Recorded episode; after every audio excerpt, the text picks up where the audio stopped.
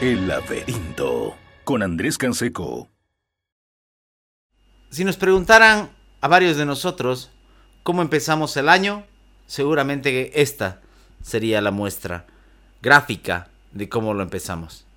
Con gases.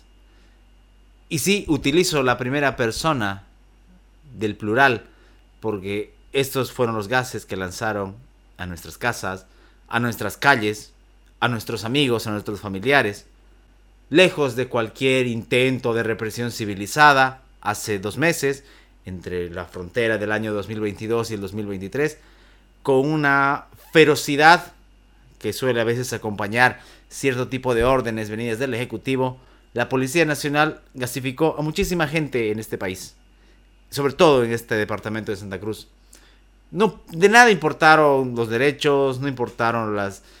No importó ni siquiera la propiedad, porque se lanzó inclusive a condominios, se ingresó a condominios, se detuvo gente básicamente al azar y todas esas cuestiones que ustedes saben. Eh, pero ¿por qué lo recuerdo? Aparte de indignarme, y esto lo vamos a poner acá como un recuerdo de todo lo que ocurrió aquellos días. Porque es esa misma policía la que entre diciembre y enero actuaba con ferocidad, ese mismo Ministerio Público que rápidamente ordenaba detenciones, ese aparato judicial que ya tenía básicamente sentencias listas en procesos abreviados y todo ese aparato corrupto y sucio, que parece tan ágil para algunas cosas, es ese mismo aparato que hoy no cumple una de sus funciones para las que fue creado, que es defender la propiedad, evitar los avasallamientos. Estos avasallamientos que entre la ilegalidad, la violencia, la fuerza y también la hipocresía sigue habiendo en Santa Cruz. Una nueva zona eh, ha sido avasallada, nuevas propiedades, bajo el paraguas de lo que gustan llamarse ellos los interculturales, que no es otra cosa que un disfraz para no decir lo que son terroristas, avasalladores, ladrones, hostigadores, extorsionadores, porque esos son los famosos avasalladores, han ingresado a nuevos predios, de nuevo, inclusive saltando a los pocos policías que quedan, atentando contra la propiedad privada. Y esto nos pone otra vez en la posición de pensar de si verdaderamente estamos frente a un Estado cuya existencia vale la pena. Aquí no me quieren mandar todo ese asunto de la patria, de la unidad. No, no, no. Hablemos de lo que es el Estado como institución. Los seres humanos, antes de la existencia de los estados, ya se organizaban. Y la razón por la que crearon esos aparatos fue para cuidarse no solamente del asesino, no solamente del violento, sino también del ladrón, creando un sistema que protegiese la propiedad privada. Esa propiedad privada que hoy, todavía, en el año 2023, desde círculos de izquierdistas, de toda laya, algunos más académicos o pseudoacadémicos, otros más de corte indigenista, desprecian esa propiedad privada que es básicamente uno de los pilares de nuestra civilización y cuya defensa es una de, o debería ser una de las labores principales del Estado, no se cumple. ¿De qué sirve que una constitución que encima ha sido escrita con sangre se garantice la propiedad privada?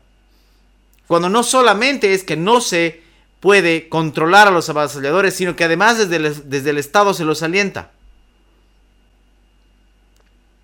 Donde una cultura de la violencia, de la toma, armada muchas veces, del amedrentamiento, es lo que hay cuando se trata de propiedades. Y aquí no, se, de aquí no estamos defendiendo al gran empresario, al terrateniente, no, no. Esos argumentos, si van a usarlos, por favor, vayan, pasen por otro lado. Porque no se trata de eso. Se trata de defender al que tiene hectáreas legalmente obtenidas, como de defender al que tiene una casita en un barrio pobre. Porque la propiedad es eso, amigos izquierdistas. Es el deseo también del progreso. Y es ahí donde ustedes se perdieron. Hace muchos siglos y no han encontrado el rumbo. Hace muchos años, justamente van a ser 70, se inició la famosa reforma agraria en 1953, un año después de la revolución de 1952. Bajo el lema de la tierra es quien la trabaja, se generó todo este movimiento para arrebatar la propiedad a personas que seguramente muchas de ellas la habían obtenido de manera ilegal. 70 años después, se supondría que incluso con la tecnología, con los registros de propiedad, con el saneamiento del INRA, que fue creado ese año, el 53, ya no deberían pasar estas cosas. Pero siguen sucediendo. Y al final, por más de que no les guste aceptarlo, quien ingresa a una propiedad ajena, quien toma lo que no es de uno y fácilmente lo quiere tener y regularizar y casualmente quiere lo desmontado y lo productivo, no es más que un vil ladrón. No es más que un vil delincuente. Y una vez más podemos decir entonces que el Estado fomenta a los delincuentes y a los ladrones. Sea en la ciudad, sea a nivel municipal inclusive, porque alientan los ingresos en predios privados y en, zonas públicas para, para sus mercados. O sea, a nivel central, con el tema de la tierra. Y esto no es un llamado al enfrentamiento. Es el simple sentido común de saber que lo que es de uno debe defenderse y uno tiene el derecho y hasta el deber moral de hacerlo. Esperemos que no sea de la manera sangrienta ni trágica, porque sabemos también a quienes les gustan la tragedia y la sangre. Esos mismos, que repito, hace dos meses nos lanzaban gases, hoy no pueden defender la propiedad. Hoy no pueden hacer respetar la ley. Y es más, esos verde olivo que disparaban estas cosas, hoy salen corriendo y son abandonados por sus propios comandantes y por su propio ministro. Otro elemento que permite que nuestra decadencia institucional, ya no política, sino institucional, y en la vida misma como ciudadanos, sea de baja calidad, es el problema de la justicia. Desde hace muchísimo tiempo se habla de una reforma judicial. Hace unos hace un par de años cuando ingresó al poder el ministro Iván Lima tenía como misión fundamental generar la reforma judicial. Una reforma judicial que había sido pensada para modificar lo que su propio partido había propuesto en la Asamblea Constituyente. Ridículo, ¿verdad? Pero que tampoco es real, porque no le interesa. Porque si en algún momento, cosa que yo dudo, si en algún momento Iván Lima, eh, Luis Arce o alguno de esta, de esta banda tuvo la voluntad de una mejor justicia, ya se le pasó. Porque entendió y probó lo que es tener la justicia en, sus propias manos. A ellos no les interesa una reforma judicial. Hay un grupo de abogados independientes, que siempre hay que mirar con escepticismo qué tan independientes son, más si está gente como Juan del Granado ahí. Hay que recordar que en la, en la primera gestión de Evo Morales, quien le dio los dos tercios en la Cámara Baja al MAS fue el movimiento Sin Miedo de Juan del Granado. Eso solamente para que no confíen tanto y tan, y tan fácilmente en, en cualquiera. Pero hay una, hay una sociedad civil que ve esta necesidad. Frente a un aparato político, político, ni siquiera judicial, sino del Ejecutivo, que se siente muy cómodo con los fiscales, con, con los jueces, con la policía, con el procurador. Y se encuentran mm, bastante plácidos. No les interesa la reforma judicial. No, a ellos no les interesa que usted, tenga un proceso parado hace dos años. No le interesa que hace meses no pueda hacer una notificación. A ellos no les importa. Menos a los jueces, ni a sus secretarios. A ellos les importa que usted tenga que fomentar lamentablemente su corrupción para poder hacer algo de justicia. A ellos no les importa que los feminicidas salgan, porque varios son de su partido, por cierto. Que no le mientan. Es, falso. Esa justicia plurinacional, ellos la han construido, ellos la han depravado, ellos la han ultrajado y hoy la utilizan para la persecución política y para la corrupción y para encubrir a sus amigos. Así que lo primero que tenemos que hacer para darnos cuenta si queremos una verdadera reforma judicial es saber que no va a venir del poder. Hay que exigírsela. Porque de su voluntad no va a haber. Ellos son muy felices con esta justicia azul vendida y plurinacional.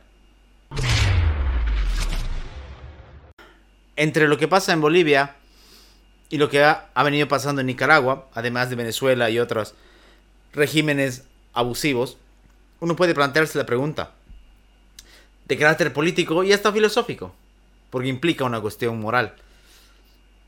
¿Debe un no creyente defender a los miembros de la Iglesia Católica? La respuesta, por más complicada que parezca, es muy simple. Sí, sí debe. ¿Debe alguien defender los derechos de, otra persona cuya iglesia o fe es diferente? Sí, por supuesto. Esto que parece una obviedad, no lo es. Porque desde la actitud del régimen de Ortega y su esposa vicepresidenta, la detención numerosa de sacerdotes, ahora con el caso del, sacerdote Álvarez, que se negó a dejar Nicaragua, uno puede ver cierta antelación hacia lo que sucede acá y cierta relación. Hace unas semanas, el procurador, el abogado personal de Juan Evo Morales Saima, solicitó que los miembros de la Iglesia Católica sean citados para declarar dentro del denominado caso golpe, que no fue golpe, todos lo sabemos, fue fraude. Pero ¿cuál es la intención acá? A pesar de que no, lo, no han sido citados todavía, hay un asunto de reforzar, por supuesto, la narrativa trastocada del 2019, pero además de generar persecución. Y no se trata, como inocentemente dijo un miembro flamante de su puesto del Comité Pro Santa Cruz, de que uno tiene que salir a defender a la fe de los bolivianos o que tiene que salir a defender a su iglesia. No, no, no, no va por ahí. Yo sé que es la respuesta fácil esa, pero no va por ahí. Por eso planteaba la pregunta de otra manera. Yo particularmente no profeso ninguna fe, pero sí me considero en lo correcto cuando digo que alguien no debe ser perseguido. Y mucho más si consideramos la situación del 2019. Las reuniones en las que Adriana Salvatierra y Susana Rivero rogaban por el bienestar de su jefe, porque ellos no fueron a pacificar el país, ellas fueron a ver la seguridad de su jefe y, que y de que pueda salir huyendo a México. Hay que decir las cosas como son. En esas reuniones, en la Universidad Católica en La Paz, y además con la iglesia, como ente mediador, cosa que siempre ha sido una tradición en Bolivia, más allá de que si uno puede considerar a la iglesia o no eh, dentro del ámbito privado, esa es otra historia. Públicamente siempre ha jugado como intermediador, sino que le pregunten a Evo Morales en los 90 cuántas veces lo salvaron.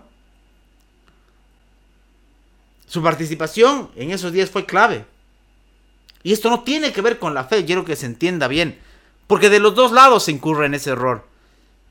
Desde el lado del gobierno se acusa a la iglesia que siempre ha estado con las matanzas, bla, bla, bla, bla, bla, argumentos poco, de poco peso. Y desde la sociedad opositora se dice que no, que la fe, que Dios, no, no va por ahí, por ninguno de los lados. Es una cuestión que se puede dirimir con una cuestión sensata y racional. Nadie debe ser perseguido, nadie debe ser eh, objeto de persecución ni por su fe, ni por sus actuaciones, ni por sus actuaciones, menos y menos en días tan complicados como lo fueron el 2019. No hubo en Bolivia un espacio seguro para poder dialogar. Todos sabemos cómo, cómo estaba la situación en el 2019. Y más allá de las simpatías o animadversiones que pueda despertar, la Iglesia Católica jugó un papel importante, junto con los varios actores europeos, que a ellos no que los quieren llamar. La Unión Europea estaba mediando también, pero casualmente a ellos no los convocan a declarar, ni los mencionan. No se trata de fe. Esta vez no se trata de fe. Se trata de la sensatez, de la no persecución y en el fondo también de la tolerancia para el que cree, para el que cree distinto o para el que directamente no cree en nada. El respeto a las libertades, el respeto a las garantías fundamentales, el respeto al debido proceso no tienen color, no deberían tener color político ni religión, ni credo. Pero como en este país todo queremos instrumentalizarlo, nos olvidamos de que tras todas esas cuestiones religiosas, étnicas, culturales, la base verdadera debería ser el ciudadano, el individuo. Y nos enfrascamos en las colectividades y es ahí donde también perdemos.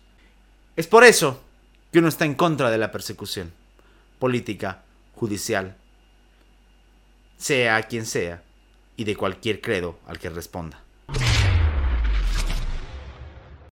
Los amigos de Liberland, esa gran librería ubicada en el centro de Santa Cruz de la Sierra, nos han enviado este libro de Murray Rothbard llamada Educación Libre y Obligatoria. Como saben, este libro de Unión Editorial y en general los libros de Liberland tienen esta vertiente hacia el liberalismo en sus diferentes variantes. En el caso de Rothbard, por supuesto, hay una inclinación al anarcocapitalismo. Eh, en este libro, sin embargo, me parece, además de que nos podemos encontrar temas muy vigentes, temas necesarios para pensar y repensar cuestiones que damos por hecho en la educación. Hay una parte en la que simplemente voy a comentar cómo es que la educación ha ido transformándose en un sistema obligatorio, cosa que puede sonar interesante, puede sonar noble, pero a su vez encierra diferentes males y peligros, como, imaginarán, el principal, la uniformidad de pensamiento. La forma de educar desde el Estado implica, si no un adoctrinamiento, cosa de lo que podemos eh, ver con, con, el asunto de lo que pasa con la nueva malla curricular, sí al menos la necesidad de uniformar al estudiante. Los diferentes sistemas educativos pueden ser inclusive, menciona Rothbard en el capítulo número 2, si mi memoria no falla, no, en el 6, perdón, pueden ser comparados hasta con la libertad de expresión, dice Rothbard. ¿Cómo nos sentiríamos, o cómo estaríamos, dice Rothbard, si en determinado momento un Estado, cualquiera que fuese, dijera, solo va a haber un periódico? Y todo aquel que quiera hacer otra forma de periódico no va a poder o va a tener que pedirme permiso. Suena siniestro, suena totalitario, suena distópico, ¿verdad? Entonces, si suena tan mal, ¿por qué se hace lo mismo con la educación? En determinados momentos de la historia boliviana, a pesar de las reformas que hay y hoy en el presente, la educación es controlada de manera muy rígida por el Estado, ni qué decir en otras experiencias en otros países, y además se prohíbe que otras personas u otras instituciones eduquen libremente. Alguien podrá decir, de manera muy inocente, pero si hay escuelas privadas, hay universidades privadas. Y siguiendo la reflexión de nuestro querido amigo Pablo Maldonado, con quien tuve el poder, el gusto de poder conversar el otro día sobre esto, no hay una educación privada pura. Hay gestión privada en la educación, pero no escuela privada. Porque todo se rige bajo un mismo sistema una ley, Abelino Siñani, que regula los contenidos públicos y privados. Por supuesto que los públicos lo hace peor, porque los, los utiliza para el adoctrinamiento y para todas esas cosas que ya saben. Pero tampoco deja mucho margen, margen, salvo que haya una actitud noblemente rebelde de los colegios privados, de poder enseñar libremente. No solo en contenidos, sino hasta en valores. Hablábamos hace rato de religión. Al final, la oferta académica es eso, una oferta de libre mercado. Y no está mal que lo sea. Al contrario, también podría ser una buena manera para que los padres le den el valor y el espacio que corresponde a la educación. Menciona además, cito una parte del libro de Rothbard, de la mano del sistema de escuela obligatoria llegó un resurgimiento y una gran extensión del ejército, y en particular de la institución del servicio militar universal obligatorio. ¿A dónde nos suena esto? Por supuesto, históricamente hace referencia al sistema prusiano, pero en el presente es Bolivia. ¿Dónde es el sistema eh, que, que permite el servicio militar obligatorio? ¿Por qué ese chauvinismo tan profundo encuentra en la educación, más allá de las botas militares, un eco tan grande. Porque es mal visto que una institución educativa no enseñe los himnos. ¿Por qué? Porque tenemos en este país y en otros de la región todavía la idea de que tenemos que formar soldados antes que ciudadanos, obedientes antes que pensantes. Y eso es algo que alerta muy bien Rothbard en este libro. Y que hoy considero muy, muy vigente para la problemática. La libertad educativa defiende o debería defender no solamente la, la, libertad de las instituciones o de los padres, sino del mismo estudiante, que se consolida en su potencial como un individuo no como un miembro de la colectividad. Uno es, el estudiante es valioso por cuanto aprende y cuanto aplica, no por ser de una escuela, no por X, no por ser de un barrio, no por ser de una región, no por ser de un país e hinchar el pecho ante eso, no. Es un individuo de carne y hueso, con sus inquietudes y características. Y es importante rescatar ese modelo educativo, porque también, como señalan otros autores, en la educación se pretende a veces ir desde el conservadurismo más rancio hasta volverla un elemento de propaganda para la revolución. Y es así como se olvidan de los estudiantes. Recomendación entonces, Murray Rothbard, Educación Libre y Obligatoria, pueden encontrarla en librería Liberland, ubicada, ubicada en la calle Independencia, en la radio Café Bistro. También está su fanpage donde pueden pedir su catálogo. Un gran saludo a nuestros amigos de Liberland, Eduardo y Carlos. Bien, eh, tenemos eh, muchísimas cosas por las que agradecerles a todos los que nos siguen, entre gases y, protestas, hasta el tórrido carnaval que parece ser olvidar, alguna, intenta hacer olvidar algunas cosas muy importantes, desde la infamia del dengue por la mala administración municipal, en parte culpable por lo que pasa, y por muchas otras cosas más que seguramente tendremos que comentar y que, que decir durante los siguientes eh, meses. Mi nombre es Andrés Canseco, muy buen descanso. El laberinto con Andrés Canseco